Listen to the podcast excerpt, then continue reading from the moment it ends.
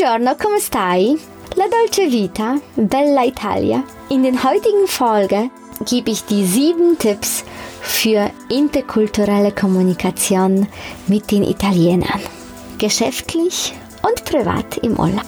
Italien gilt zwar als Euro-Krisenland, dennoch konnte es 2016 einen Exportüberschuss in Milliardenhöhe erzielen. Es ist nach Deutschland und den Niederlanden das Land mit dem dritthöchsten Handelsüberschuss der Europäischen Union. Italienische Waren sind beliebter denn je, aber auch Italien als Urlaubsziel ist gefragter. Die herrliche Atmosphäre, La Dolce Vita, die Zeit fließt anders. Deswegen fahren die Deutschen sehr gerne an die italienischen Meere, nach Rom, Venedig oder machen andere Städtetrips. Welcome. Witamy. Witajcie. Добро пожаловать! Welcome. Sveiki atvykę. 欢迎 Tere tulemast. Deutschland und andere Länder mit Anna Lasonczek. Der erste und einzige Podcast in Deutschland, Österreich und der Schweiz, der sich mit interkultureller Kommunikation beschäftigt, spannende Impulse über fremde Länder liefert, entfernte Kulturen näher bringt und erfolgreiche Menschen mit internationaler Erfahrung interviewt.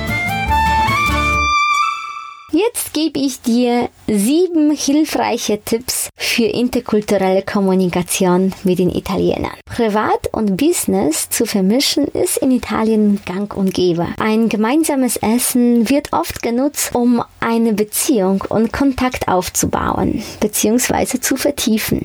Wundere dich also nicht darüber, dass das Geschäftsessen möglicherweise erst gegen 20 Uhr stattfindet, denn die Italiener essen in der Regel später zu Abend als wir. Wähle also einen späteren Zeitpunkt zum Essen, wenn du jemanden einlädst, statt den Beginn des Essen gleich nach Sitzungsrunde am Nachmittag zu setzen. Die Pause dazwischen kannst du für lockeres, für Italiener notwendiges Plaudern oft und gerne über Persönliches nutzen. Um nicht mit der Tür ins Haus zu fallen, warte lieber, bis der Geschäftspartner vom Smalltalk zum Business übergeht, dann bist du auf der sicheren Seite. Zweitens, Hierarchie und Stolz spielen eine große Rolle in Italien. Eine nicht vorhandene Entscheidungsbefugnis wird gerne überspielt.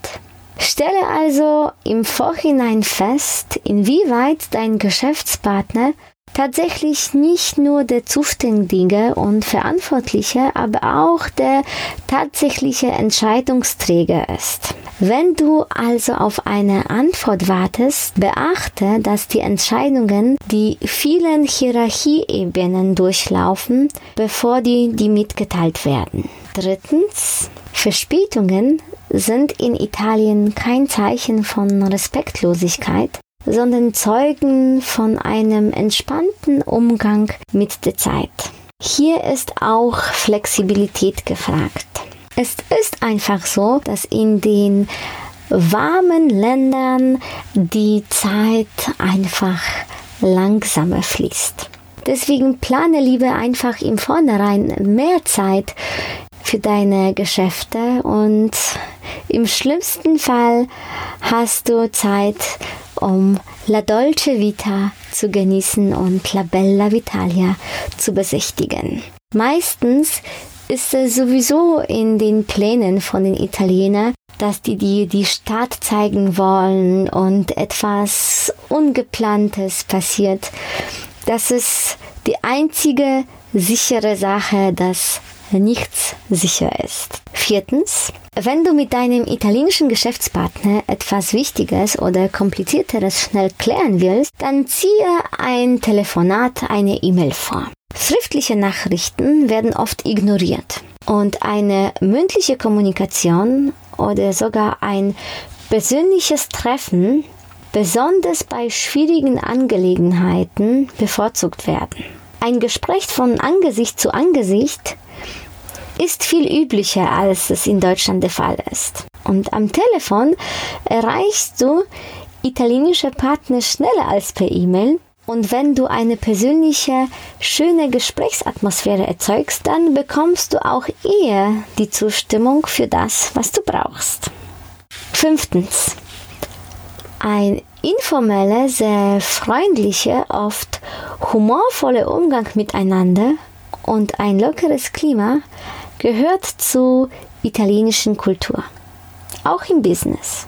Das Du wird dir oftmals sofort zu Beginn einer Geschäftsbeziehung angeboten und es wird auch viel mehr, länger und tiefer über Privates und Persönliches gesprochen. Wundere dich nicht, wenn ein Italiener oder Italienerin dich körperlich berührt. Auch sofort zum Begrüßung mit Umarmung oder Küsschen. Die Distanz zwischen zwei Personen, die sich nicht kennen, ist auch geringer, als das in Deutschland der Fall ist. Eine zu große physische Distanz hat das zur Folge, dass ein Italiener auch eine psychische Mental spürt, was zur Folge hat, dass die uns dann zu kalt und reserviert empfinden. Siebtens. Italiener sind Meister der Improvisationskunst. Wo es dort an Struktur fehlt, machen die Italiener es mit Improvisation wieder wett. Wenn du allerdings gemeinsam eine Veranstaltung planst, solltest du aufpassen, denn die Italiener sind gerne kurzfristig, zeitnah und spontan in ihrer Organisation. In Anführungsstrichen nennen wir es mal Vorgehensweise.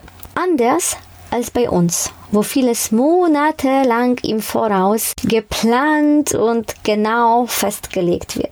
Stelle also von vornherein Verantwortlichkeiten klar, die sich allerdings aufgrund der großen Flexibilität auch ändern kann und bau Zwischenschritte ein, zum Beispiel wöchentliche Meetings am Telefon und über deine Geduld. Es wird schon irgendwie, ist die Antwort. Spare dir, dir die Nerven, denn du kannst davon ausgehen, dass das meiste eh in den... Erspare dir die Nerven, denn du kannst davon ausgehen, dass das meiste eh in der sprichwörtlichen letzten Minute erledigt wird und es wie mit einem Wunder trotzdem klappt. Viel Spaß und Erfolg bei der interkulturellen Kommunikation in Italien. Welcome. Witamy. Witajcie. Добро пожаловать! Welcome. Sveiki atvykę. 欢迎 Tere tulemast. Deutschland und andere Länder mit Anna Lasonczek. Der erste und einzige Podcast in Deutschland, Österreich und der Schweiz, der sich mit interkultureller Kommunikation beschäftigt, spannende Impulse über fremde Länder liefert, entfernte Kulturen näher bringt und erfolgreiche Menschen mit internationaler Erfahrung interviewt.